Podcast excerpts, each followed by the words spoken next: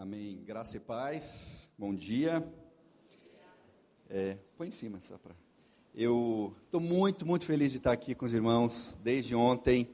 Uh, eu realmente eu viajo bastante aí por esse Brasil afora, pastor. E a gente, o povo de Deus é maravilhoso, né? Porque a gente sempre vai sendo acolhido e vai se sentindo em casa. Mas aqui em Goiânia com os irmãos a gente se sente mais em casa ainda e parece que realmente eu estou em casa. É muito, muito legal, muito bom estar com vocês. Muito obrigado pela acolhida.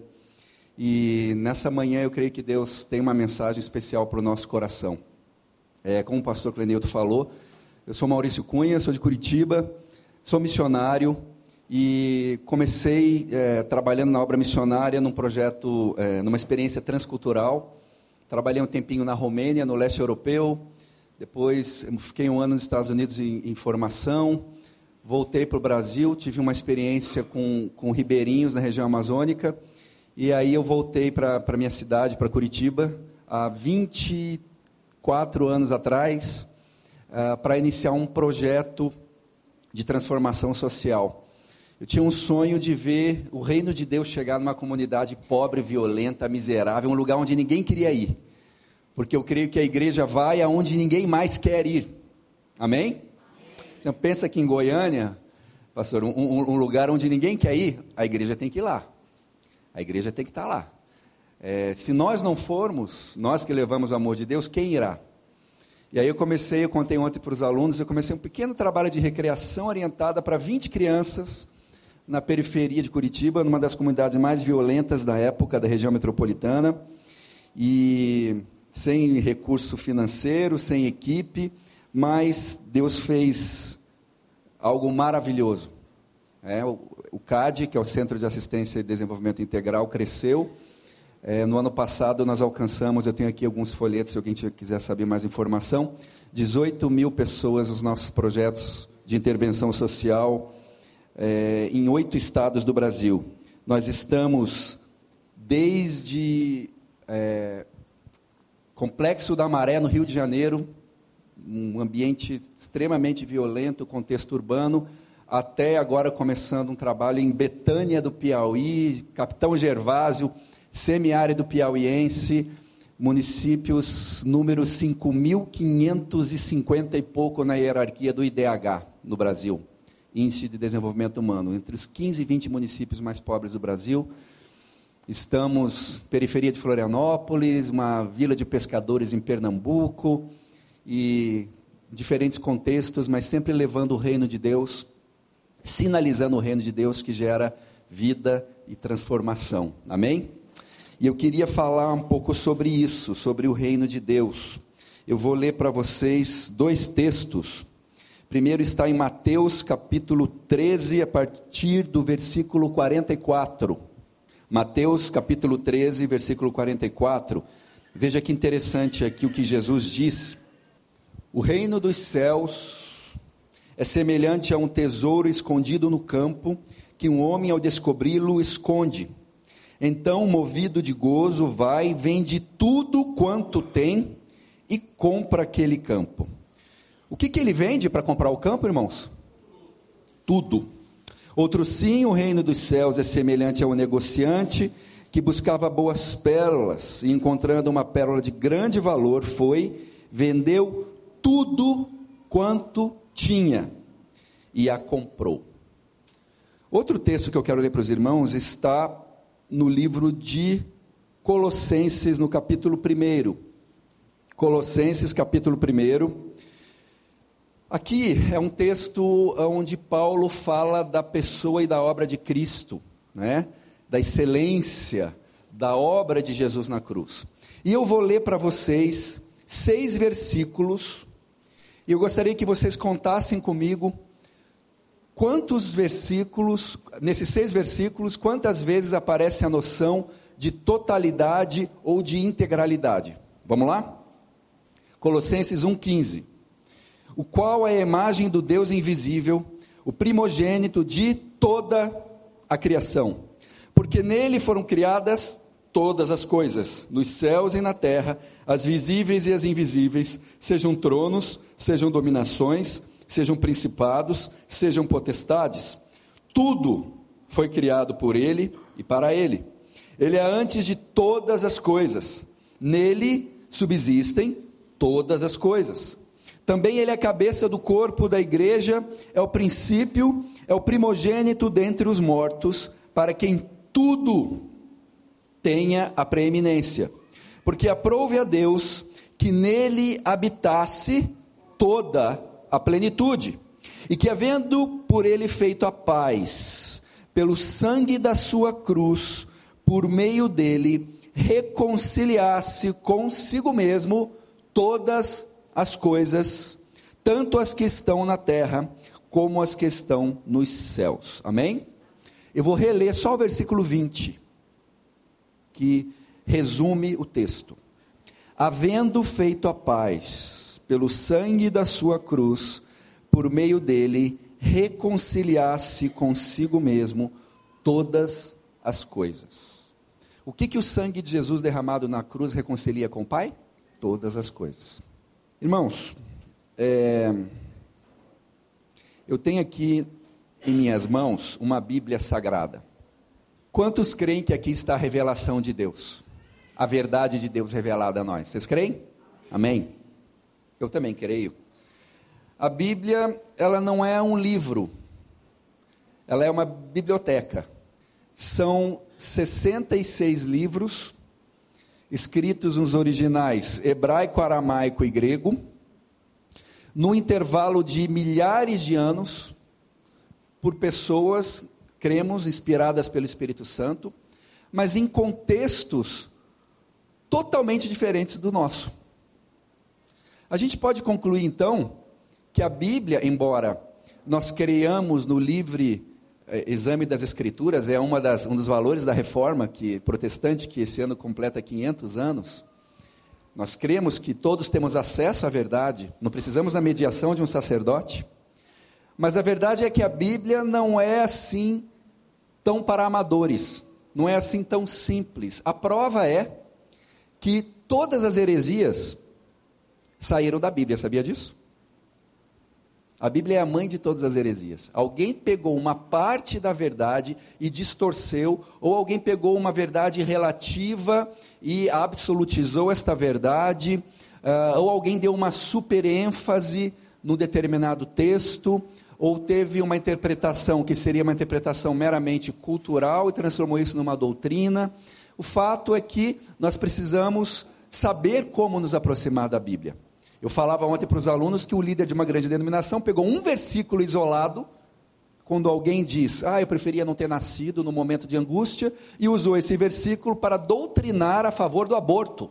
É o máximo do cúmulo do absurdo. Alguém usar um púlpito de uma igreja cristã para isso, usando a Bíblia. Quando eu fui para a África a primeira vez, em 1995, eu fui para a África do Sul. E o Mandela tinha acabado de ganhar as eleições. O apartheid tinha, tinha acabado na África do Sul, como regime. E eu fiquei hospedado na casa de cristãos brancos africaners, né? E o chefe da casa estava indignado com o fim do apartheid.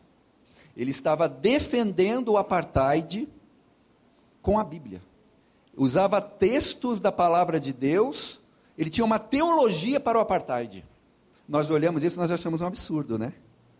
Mas quantas vezes a Bíblia é usada para defender interesses ou defender o sistema, a estrutura, a cultura pecaminosa onde nós vivemos. O que é a teologia da prosperidade, se não a sacralização do capitalismo, usar a Bíblia, usar a palavra de Deus a serviço de uma ideologia, de um ideal de que a classe média tem de ascensão social, apropriar-se do próprio Deus, transformando-o num papai Noel cósmico. Ele existe para me abençoar. Eu me aproprio da palavra de Deus para servir a cultura, para servir a ideologia.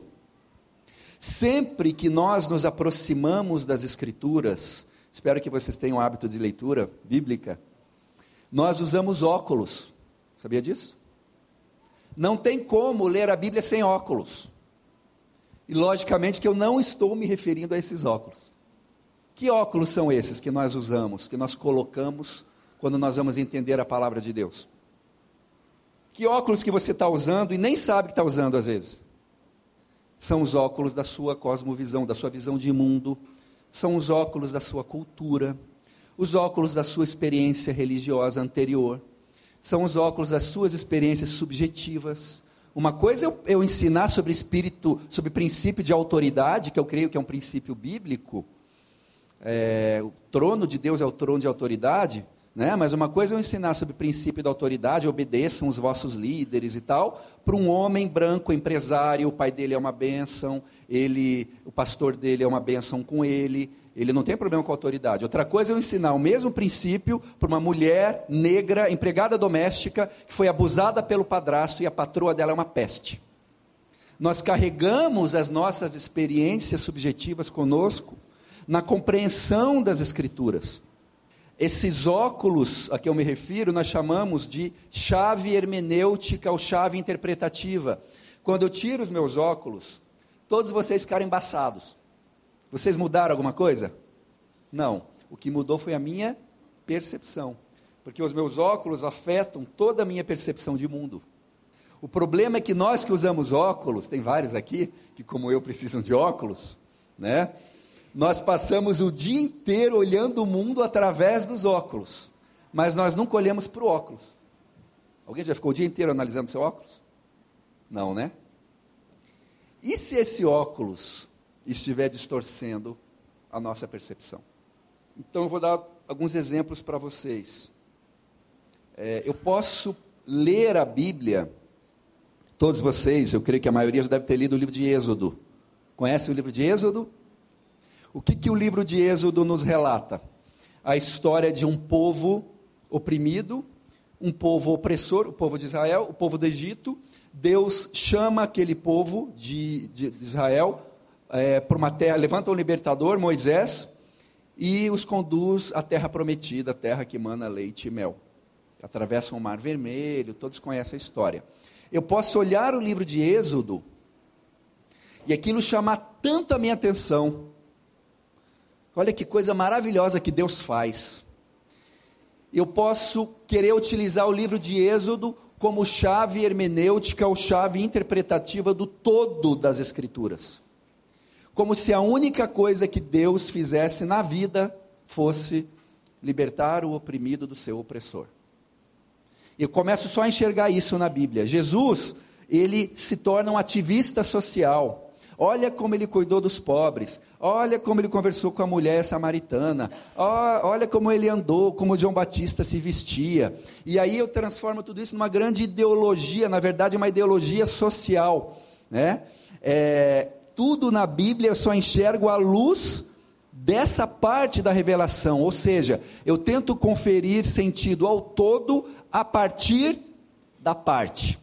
Nasce uma teologia. Que teologia é essa? Quem sabe? Forte na América Latina? Alguém falou, teologia da libertação. Ela vem muito forte, ela entra na Igreja Católica, ela entra, uh, inclusive, nas igrejas evangélicas históricas, porque o contexto latino-americano da década de 60 era um contexto realmente de opressão, de ditaduras, como temos até hoje um, contexto de alta desigualdade social, pobreza, preocupações sociais. Então você pega isso, você lê Êxodo, você fala: é isso. O Evangelho é isso. E você dá sentido ao todo a partir da parte. Equívoco hermenêutico. Equívoco interpretativo. Ali está sim uma parte da verdade, mas ela não explica o todo da revelação. Estão compreendendo? Eu posso também olhar lá o livro de Atos. Atos dos Apóstolos. Aí já são os outros irmãozinhos que gostam bastante dessa parte, né? A sombra de Pedro curava. Sinais e prodígios e maravilhas na igreja, né? Quem não desse o dízimo de direito caía morto aos pés, aos pés dos apóstolos. Misericórdia, né? Poder de Deus, a presença de Deus de uma maneira sobrenatural se manifestando toda a reunião. Eu posso olhar isso e usaria essa parte da revelação como chave hermenêutica, como se Deus só fizesse isso, só operasse sinais, prodígios, maravilhas. Todo culto tem que ter um cego enxergando, tem que ter um coxo andando. Ou então, como eu já critiquei aqui hoje, pegar alguns versículos que falam de prosperidade, a Bíblia fala de prosperidade, embora o padrão de prosperidade bíblico seja diferente do padrão do sistema desse mundo, né? Mas eu, se a Bíblia fala isso de prosperidade, eu ensino isso, porque é a minha chave hermenêutica. O Evangelho, na verdade, é trampolim para a prosperidade. O Evangelho passa a ser um tram, trampolim para as coisas darem certo na minha vida e eu ser bem sucedido. Equívoco hermenêutico. Muito bem. Então, Maurício, com que óculos eu devo ler a Bíblia? Fica essa pergunta. Qual que é então a chave hermenêutica? Qual que é a chave interpretativa das escrituras? Qual é o assunto das escrituras? Sobre o que que Jesus Cristo mais ensinou?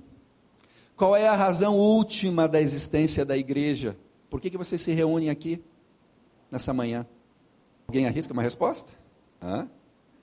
Chave hermenêutica, chave interpretativa, o que, que dá sentido ao todo da revelação. Isso é uma das consequências, uma das tarefas que nós temos. Então, passa lá.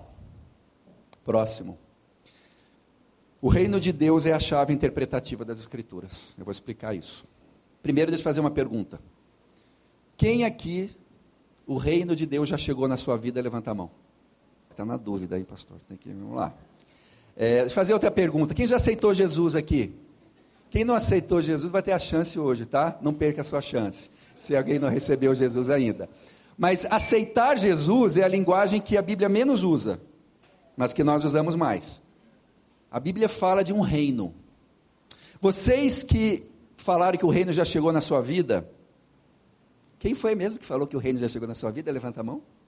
Como testemunho público. então vamos lá. Qual é a evidência disso? Ai, ai, ai. Quais são as evidências de que o reino já chegou na sua vida? Testemunhos, frutos, paz, semente no coração que é lançada, consciência do pecado, do juízo, da justiça, arrependimento, consequências, evidências de que o reino chegou na sua vida. Amor ao próximo, misericórdia, compaixão. Legal. São marcas na vida de alguém, de uma pessoa onde o reino de Deus chegou. Mas talvez a pergunta mais fundamental que eu, que eu esteja fazendo agora é: o que é o reino de Deus? Como que ele se manifesta? Eu posso ter duas pessoas sentadas agora, eu olhando aqui, aqui da frente, uma do lado da outra, uma está no reino, o reino já chegou na vida dela, a outra não. Como que eu vou saber? Cadê esse reino? Se ele é tão real assim, e se ele é a única coisa que vai permanecer para sempre, porque sabia que a única coisa que vai ficar para sempre é o reino de Deus. Todos os outros reinos caíram. Todos. E todos cairão. Todos os reinos humanos cairão. Como já caíram muitos. Até o Império Romano caiu. Qual a evidência, como que ele se manifesta ou o que é esse reino? E aí a Bíblia nos traz muitas definições sobre o reino de Deus. A gente poderia ficar horas e horas e horas falando sobre isso. Mas eu gosto de uma definição bem simples sobre reino de Deus para a gente não esquecer mais, tá? Reino de Deus é todo lugar, é todo ambiente onde Deus reina. O reino de Deus é o governo de Deus. O reino de Deus é a vontade de Deus. Então, se eu pergunto para você, o reino já chegou na sua vida, o que, que eu estou perguntando? É Deus quem governa a sua vida? Então, eu vou fazer a pergunta de novo. Quantos aqui o reino de Deus já chegou na sua vida? Levanta a mão. A pergunta é: quem governa? Quando Jesus nos ensinou a orar, ele nos ensinou a oração mais falada, mais proclamada da história Venha o teu reino, seja feita a tua. O reino de Deus está associado à vontade. O reino de Deus é a vontade de Deus. Pasmem. Venha o teu reino, seja feita a tua vontade assim na. Então, o reino de Deus, irmãos, é um reino terreno. Ué, mas reino dos céus, o reino é dos céus, mas é para ele vir para a terra. Nos céus a vontade dele já é feita, o problema é aqui na terra. A batalha é na terra. O reino de Deus é para vir para a terra. E mais, o reino de Deus é um reino para agora, mas ainda não. Como é que pode ter uma coisa que é para agora, mas ainda não? Mas ela é para agora, só que ainda não. É o reino de Deus. Irmãos, uma coisa que eu tento ensinar na igreja é que a Bíblia não é tão cartesiana, tá? A Bíblia não é tão um mais um igual a dois, não. Ela não é preto e branco. O pensamento bíblico, ele não é dual, ele permite ambiguidades. Ele vem do Oriente. Jesus falava aramaico. Depois os ensinamentos dele foram traduzidos para o grego, que influenciou a cultura ocidental, uma cultura cartesiana, dicotomizada, mas Jesus falava aramaico, Jesus era do Oriente Médio. Pensamento cartesiano nem sempre cabe nas escrituras. O reino de Deus é para agora, mas ainda não. Nós somos acostumados a ter o ensino do reino de Deus, o ensino do reino como o reino escatológico, o reino do porvir. E é, mas não é só isso. É para agora. E quando eu perguntar para você, eu perguntar para vocês, irmãos, qual é a razão da igreja, do sal da, da sal da terra, é esse o nome aqui na Alphaville também, né? Alphaville existir. Por que, que vocês estão aqui congregados? Por que essa igreja existe? Vocês poder, podem dar muitas respostas, todas elas legítimas. Ah, para adorar, para servir, para proclamar, para amar, tudo isso é verdade. Só que se você espremer, espremer bem, a razão última pela qual essa igreja existe, que resume tudo isso é para que o reino venha, para que Deus governe. Para que, que tem ministério de crianças? Para que Deus governe. Por que, que tem ministério de louvor? Para que Deus governe. Por que, que fazemos missões? Para que Deus governe. Por que, que tem total, CAD, projeto social? Para que Deus governe. Para que a vontade dele seja feita. A razão última, o principal ensino das Escrituras, o principal ensino de Jesus é o reino. Veja que todas as parábolas, ou a maioria das parábolas, falam sobre o reino de Deus. Jesus quase não falou da eclésia. Jesus não veio fundar uma religião. Ele falou de um reino. A razão última da existência da igreja, você só está aqui, o teu trabalho tem que ser direcionado para isso, a sua profissão, a sua energia, as suas forças, os seus dons, os seus sonhos, têm que estar relacionados com o reino. Por isso esse homem vende tudo quanto tem, para adquirir aquele tesouro comprar aquela pérola. Deus está recuperando o seu governo na linguagem de Colossenses, que eu li para vocês, é restaurando consigo mesmo todas as coisas, ou reconciliando consigo mesmo todas as coisas. Nós não, nós estamos aqui também, essa aqui também é uma aula da, do módulo de transformação social. Nós não faremos transformação social, nem transformação nenhuma, sem uma efetivamente sem uma teologia de reino de Deus, entender o reino que Deus governa sobre todas as coisas. Os reformadores, aproveitando que a gente está completando agora 500 anos de reforma protestante, todos nós sofremos a influência da reforma, tá? Eles, ah, percebendo a complexidade da revelação bíblica, eles disseram que existe uma tríade, eles chamaram de tríade bíblico-teológica. É como se, para entender um enredo que é complexo, eu precisasse de três grandes marcos. E tudo tem que fazer sentido à luz desses marcos. Tá? Para não sair bobagem igual esse, esse homem que fez apologia do aborto usando a Bíblia. Tudo tem que fazer sentido à luz dessa, dessa tríade. Qual é a tríade bíblico-teológica reformada? Criação, queda e redenção. Já ouviram falar nisso? Criação, queda e redenção. Vocês vão entender rapidinho. Primeiro, criação. Vamos lá. Quantos aqui creem que Deus é o criador de todas as coisas? Amém? Vocês creem? Deus é o criador de todas as coisas? Então eu vou usar um argumento lógico, não é nem teológico. Se Deus é o Criador de todas as coisas, não pode haver nenhuma dimensão da vida criada sobre a qual Deus não deva governar, ou que não interesse para Deus. Tudo é para Ele, nós lemos isso em Colossenses.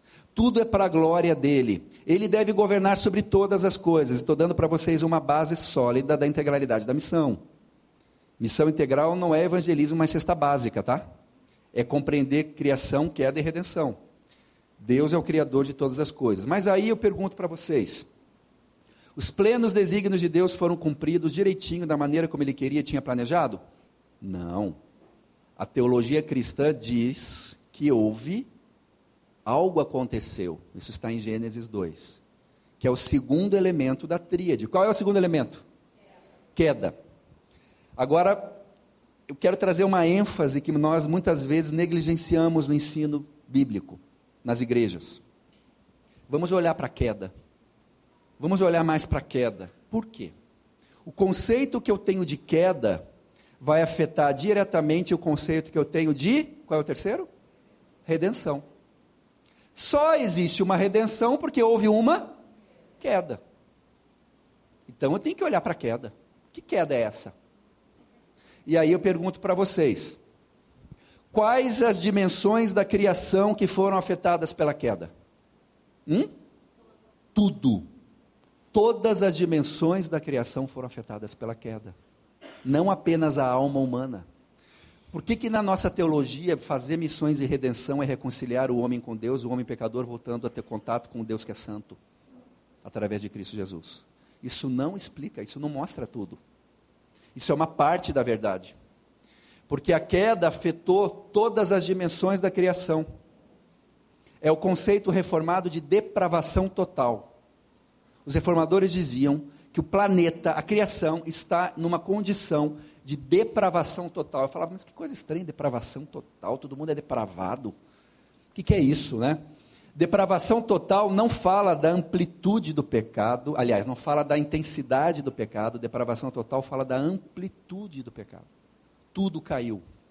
Tudo é menos o que deveria ser. A ardente expectativa da criação aguarda a manifestação dos filhos de Deus, porque a criação geme no seu cativeiro. A natureza caiu, tudo caiu. Logo, se tudo caiu, a redenção não pode, por definição, ser menor que a queda. A redenção é para todas as coisas, foi isso que nós lemos em Colossenses 20 pelo sangue da sua cruz, por meio dele, reconciliasse consigo mesmo todas as coisas. Pedro, pregando diante do sinédrio, ele disse: é necessário que ele vá para junto do Pai até o dia da restauração de todas as coisas. A Bíblia fala da restauração de todas as coisas, e quando eu entendo isso à luz de uma teologia de reino, muda minha missiologia. Esse é o fundamento da integralidade da missão. Deus está reconciliando consigo mesmo todas as coisas. E eu sou cooperador com Ele. Nada é mais integral, nada é mais total do que o próprio Evangelho. O reino de Deus é a resposta total de Deus à necessidade total do homem. Nada mais vai nos preencher plenamente Nada mais vai resolver o problema, os problemas do mundo. Entender criação, queda e redenção é a base para um cristão andar nesse mundo como peregrinos, é, como peregrino com saúde, com equilíbrio, com saúde emocional, espiritual. Meus irmãos, o município de Curitiba está fazendo, tomou a iniciativa de fazer o diagnóstico da criança e do adolescente. Ele quer saber tudo sobre a sua criança e seu adolescente. É um projeto de um ano. Um projeto de mais de um milhão de reais de pesquisa. Eu fui chamado para compor a equipe técnica do projeto. Eu tenho formação na área de antropologia social, tenho mestrado em antropologia social. Então, a, a, eles deram para mim uma tarefa. Maurício, você vai apreender o olhar da criança em situação de acolhimento. A criança que está abrigada. Então, a minha tarefa, nessa primeira parte do diagnóstico, eu vou fazer isso terça-feira, é ir nos, nas casas de acolhimento, sentar com uma criança, olhar nos olhos dela e perguntar: por que você está aqui? O seu pai e a sua mãe já vieram te ver alguma vez aqui? Você está Não, eu estou aqui há sete anos, eles nunca vieram. O que, que acontecia com você antes de você chegar aqui? Irmãos, eu só consigo fazer isso. Às vezes eu saio chorando, mas eu só consigo sair de lá e adorar um Deus que é todo poder e todo amor, mas que permitiu que isso acontecesse naquela vida. Eu só consigo entender isso e não ficar baratinado, porque eu entendo criação, queda e redenção. Que nós estamos debaixo do regime da queda. Isso é queda. E que a redenção já está chegando naquela vida. Aquela criança está sendo amada de alguma forma. Ela está sendo restaurada. Ela tem uma mãe social. E a maioria dos lares são cristãos, né? Dos lares de abrigamento. Essa é iniciativa da igreja, de alguma forma. Que aquela criança está sendo restaurada. Está sendo transformada. E um dia ela receberá uma restauração plena. Um dia ela vai se sentir. E ela vai se ver plenamente amada. Totalmente amada. Como ela realmente é. Criação, queda e redenção. Reino de Deus como chave hermenêutica das Escrituras. Esse é o fundamento bíblico teológico da missão integral. Não é desencargo de consciência, não é gancho para evangelismo. Ah, você está com fome? Toma aqui a cesta básica. Agora escuta muito bem o que tem para te dizer e prega. Isso não é missão integral. Missão integral é o seguinte: você está com fome? Toma aqui a cesta básica em nome do Rei, porque no reino de Deus há provisão para todos. Ponto final. Eu não preciso fazer proselitismo religioso quando eu entendo o reino de Deus. Ao mesmo tempo, eu tenho muita dificuldade para entender uma igreja, irmãos, que não serve, que não faz ação social, que não sai das quatro paredes. Essa igreja não entendeu o reino. Se nós entendermos o reino de Deus como pleno desígnio de Deus, irmãos, o que, que aconteceria na cidade de Goiânia se o reino de Deus se manifestasse instantaneamente? Chegou o reino de Deus em toda a sua plenitude. A gente sabe que não é assim. Ele cresce a cada dia. Mas o que aconteceria? Mudaria alguma coisa na cidade? Muita coisa, né? O que, que mudaria? Justiça, questão da fome, tem problema disso aqui, de miséria, de, tem violência? Estamos numa das 50 cidades mais violentas do mundo, né? Goiânia. Tudo isso mudaria. Então, se a igreja está aqui para que o reino venha, a igreja tem que mexer com essas coisas. Aqui, hoje, domingo de manhã, a gente só está reunido para adoração e para suprimento. Nós estamos reunidos para desfrutar da presença de Deus, para recebermos as instruções de Deus, para nos uh, encorajarmos mutuamente, para vivermos em amor, em comunhão, para vivermos a nossa nova humanidade, mas isso aqui não é igreja, isso aqui, não é isso aqui. Eu quero saber o que vai acontecer depois que vocês saírem daqui. Porque reino de Deus é o governo total de Deus. E isso não se resume a um culto de uma hora e meia. A fé cristã não cabe em quatro paredes, não, irmão. Vai passando ali, eu só vou fazer algumas leituras. Quando a gente entende missão integral, entendemos missão integral como missio dei, não há outra missão possível. Missio dei, alguns teólogos falam, um termo do latim, que falam Deus em missão. Né? Na verdade, a missão não é nossa, a missão não é da igreja, a missão é de Deus. Deus é um Deus missionário. Nós somos cooperadores com Ele. Mas para que nós sejamos cooperadores com Deus, nós temos que saber o que, que Ele está fazendo. Então, o que, que Deus está fazendo? Reconciliando consigo mesmo todas as coisas. E nós somos cooperadores com Ele. Eu trabalho com enfrentamento à pobreza, irmãos, no Brasil. Nós estamos em alguns lugares mais pobres desse país e violentos. Porque eu entendo que pobreza é fruto da queda. Pobreza não foi planejado por Deus. Pobreza, fome não é normal. Logo, pode ser redimido. Isso pode ser transformado. E nós trabalhamos para isso.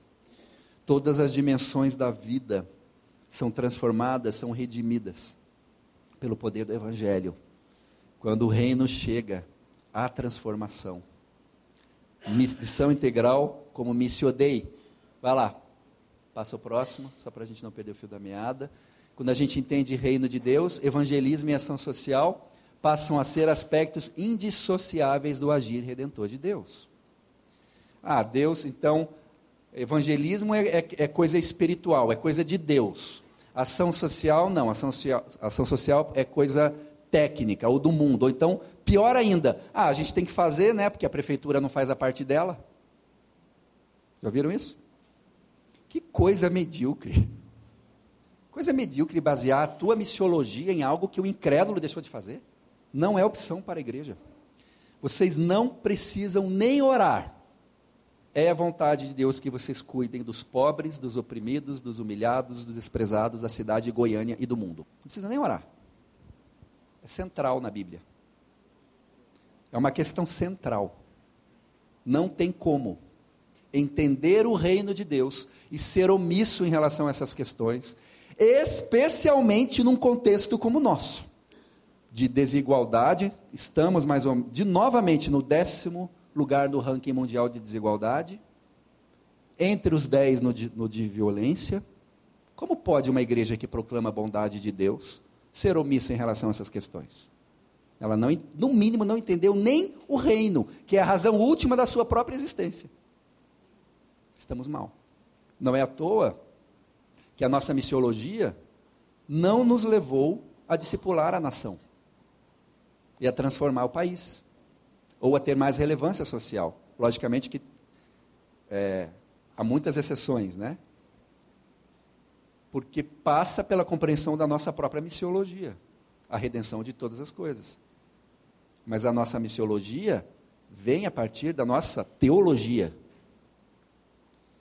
E nós recebemos uma teologia americana, norte-americana e europeia, glória a Deus pelos missionários que vieram. Eu mesmo me converti numa igreja de missionário americano. Só que é o seguinte, o Antônio Carlos Costa, lá do Rio, fala o seguinte: quando, quando o pastor, o teólogo americano, sai de casa e vai para o trabalho, ele não vê uma criança pedindo esmolas no semáforo, ele não tem medo de bala perdida, ele não vê uma favela do lado de um, de um lugar rico, ele, ele não vai fazer teologia e missiologia à luz disso, porque teologia e missiologia se fazem em contexto. A verdade de Deus, ela é, ela é supracultural, ela é supratemporal, mas a elaboração dessa verdade se faz em contexto. Nós não podemos aceitar uma teologia e uma missiologia fundamentalista, fundamentada no povoamento do céu. A missão da igreja é muito mais do que o povoamento do céu. A missão da igreja é o discipulado das nações. É outra coisa. E aí é preciso caminhar para o encerramento, né? É, é, é, é, quebrar a dicotomia, né? A dicotomia sagrado-profano, que coloca Deus se relacionando apenas com algumas dimensões da vida, que nós chamamos de sagrado, e o resto é secular. Irmão, você não tem vida secular, amém? Crente não tem vida secular. Isso aqui é dualismo grego. Se o que você faz segunda-feira no teu trabalho não é para a glória de Deus em resposta a um chamado, a uma vocação, você está com problemas, você precisa orar. Alguma coisa não está fechando bem na sua vida. Você precisa resolver isso diante de Deus. Tem que ser resposta a um chamado, a uma vocação. Esse é o dualismo grego, isso não é bíblico, que gera o gnosticismo evangélico. Vai lá, a gente tem pouco tempo. Aonde Deus se relaciona com a moral, com a graça, com a fé, com a ética, missões, teologia, evangelismo, discipulado, devocionais, disciplinas espirituais e guerra espiritual. Ou seja, todos aqui vão concordar que essas coisas são coisas, entre aspas, de Deus. E aí lá no campo de baixo fica trabalho, razão. Parece que não são coisas tão de Deus assim, né? É, negócios, a igreja vê com desconfiança muitas vezes, não é uma atividade, entre aspas, espiritual. Política, política então é do diabo, né? já é o terceiro nível, está um andar abaixo. Ciência, economia, mídia, artes, na parte das artes, quantos artistas se convertem, irmãos? O cara é excelente, ele tem um dom maravilhoso para música, para pintura, o que for, que Deus deu para ele, ele se converte, ele para de exercer arte. Ou ele só pode fazer arte sacra. É? Isso é gnosticismo evangélico, isso é, é dualismo grego, isso não é bíblico. Embaixo, no andar de baixo, está os ministérios físicos, a justiça social, os dias da semana, a parte da justiça social, do atendimento de necessidades físicas, do desenvolvimento, está no andar, está no nível do profano ou do secular. Será que a Bíblia vê assim? Será que Jesus viu assim? Não. Os reformadores restauraram isso. Passa lá o próximo, só para a gente concluir. Um dos lemas da reforma é que a vida deveria ser vivida coram deu. O que é isso, coram deu? É um termo do latim, significa diante de Deus ou perante a face de Deus. Os reformadores quebraram esse dualismo sagrado profano é, a ponto de interferir na teologia vocacional. Desde o século IV, tinha um cara chamado Eusébio, bispo de Cartago. E Eusébio pregava que Deus deu à sua igreja dois tipos de vida: a vida perfeita e a vida permitida. Eusébio pegou o dualismo grego e aplicou no campo vocacional. Então, alguns têm a vida perfeita. Quem eram os que, tinham, os que têm a vida perfeita? Os sacerdotes e os reis. E todos os outros têm a vida permitida. É um, é um tipo de vida inferior. Eram quem? Os agricultores, as donas de casa, os comerciantes, o povo. Essa visão dual na teologia vocacional permeou toda a história da igreja. Nós ainda pensamos como uma sociedade de castas como se tivesse o superior espiritual, o pastor e o missionário, e eu aqui na minha vidinha secular de segunda a sexta, tentando dar sentido a essa vida, mas eu não consigo dar sentido, eu não consigo linkar o que eu faço com o reino de Deus, a não ser nas questões de conduta moral. Eu sei que eu não posso mentir no trabalho, eu sei que eu não posso roubar. E eu tenho que evangelizar os meus colegas. Ora, que coisa mais pobre. Não é à toa que os crentes estão tomando tudo remédio antidepressivo. Eu fico de segunda a sexta fazendo uma coisa que não tem nada a ver com o reino de Deus, que é secular. E aí, domingo, eu vou receber uma pequena injeção de ânimo para continuar fazendo a mesma coisa na semana seguinte. Isso é dualismo. Isso é de Eusébio. Isso é século IV. Isso é velho. A reforma protestante veio para quebrar isso. Ser um cristão não sei nem o que, que a gente fala no Brasil, pastor, evangélico, reformado, a gente não sabe mais o que é ser evangélico no Brasil, né?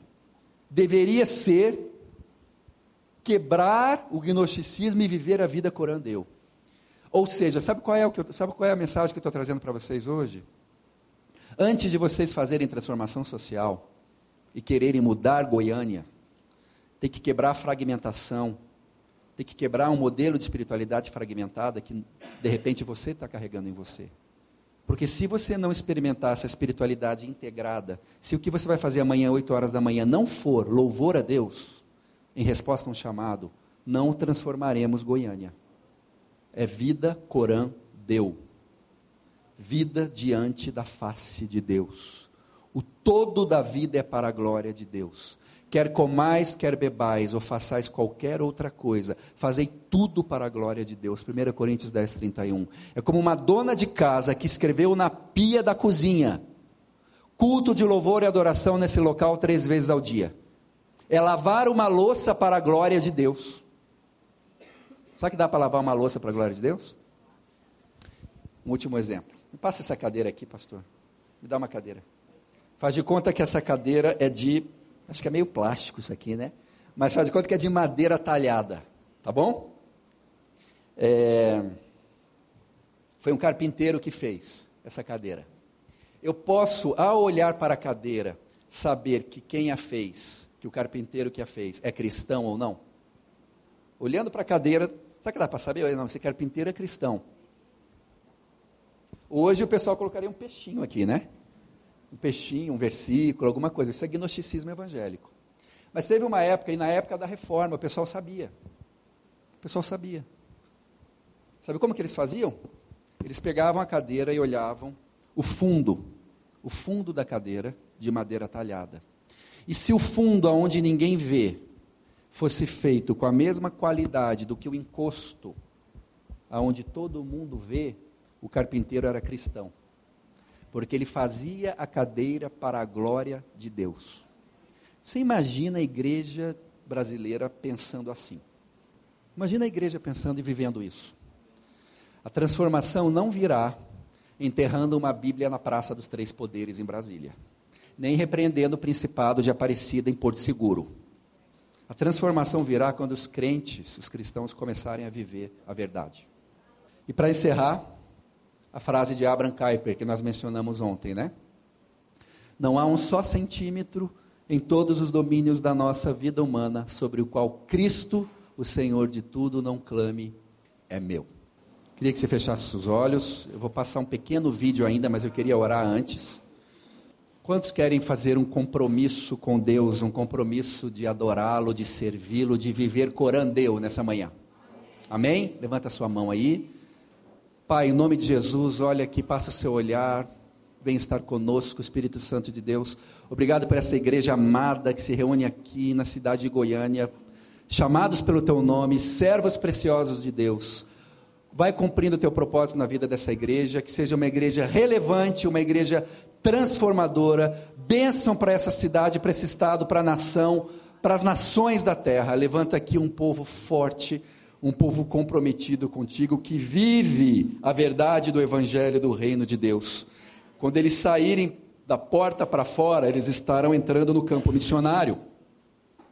Faz aqui dessa igreja uma igreja transformadora em nome de Jesus. Recebe agora os compromissos e os louvores do teu povo. Manifesta o teu governo. Nós dizemos, Pai, para ti nesta manhã: venha o teu reino, seja feita a tua vontade. Venha o teu reino, seja feita a tua vontade nas nossas vidas em primeiro lugar. Venha o teu reino, seja feita a tua vontade na cidade onde nós moramos no Brasil, Pai, faz a tua vontade, venha o teu reino, estende o seu governo sobre o Brasil e sobre as nações, e usa-nos, Pai, como cooperadores da obra de reconciliação de todas as coisas. Oramos e agradecemos em nome de Jesus. Amém. Vamos aplaudir o Senhor, irmãos? Vamos lá.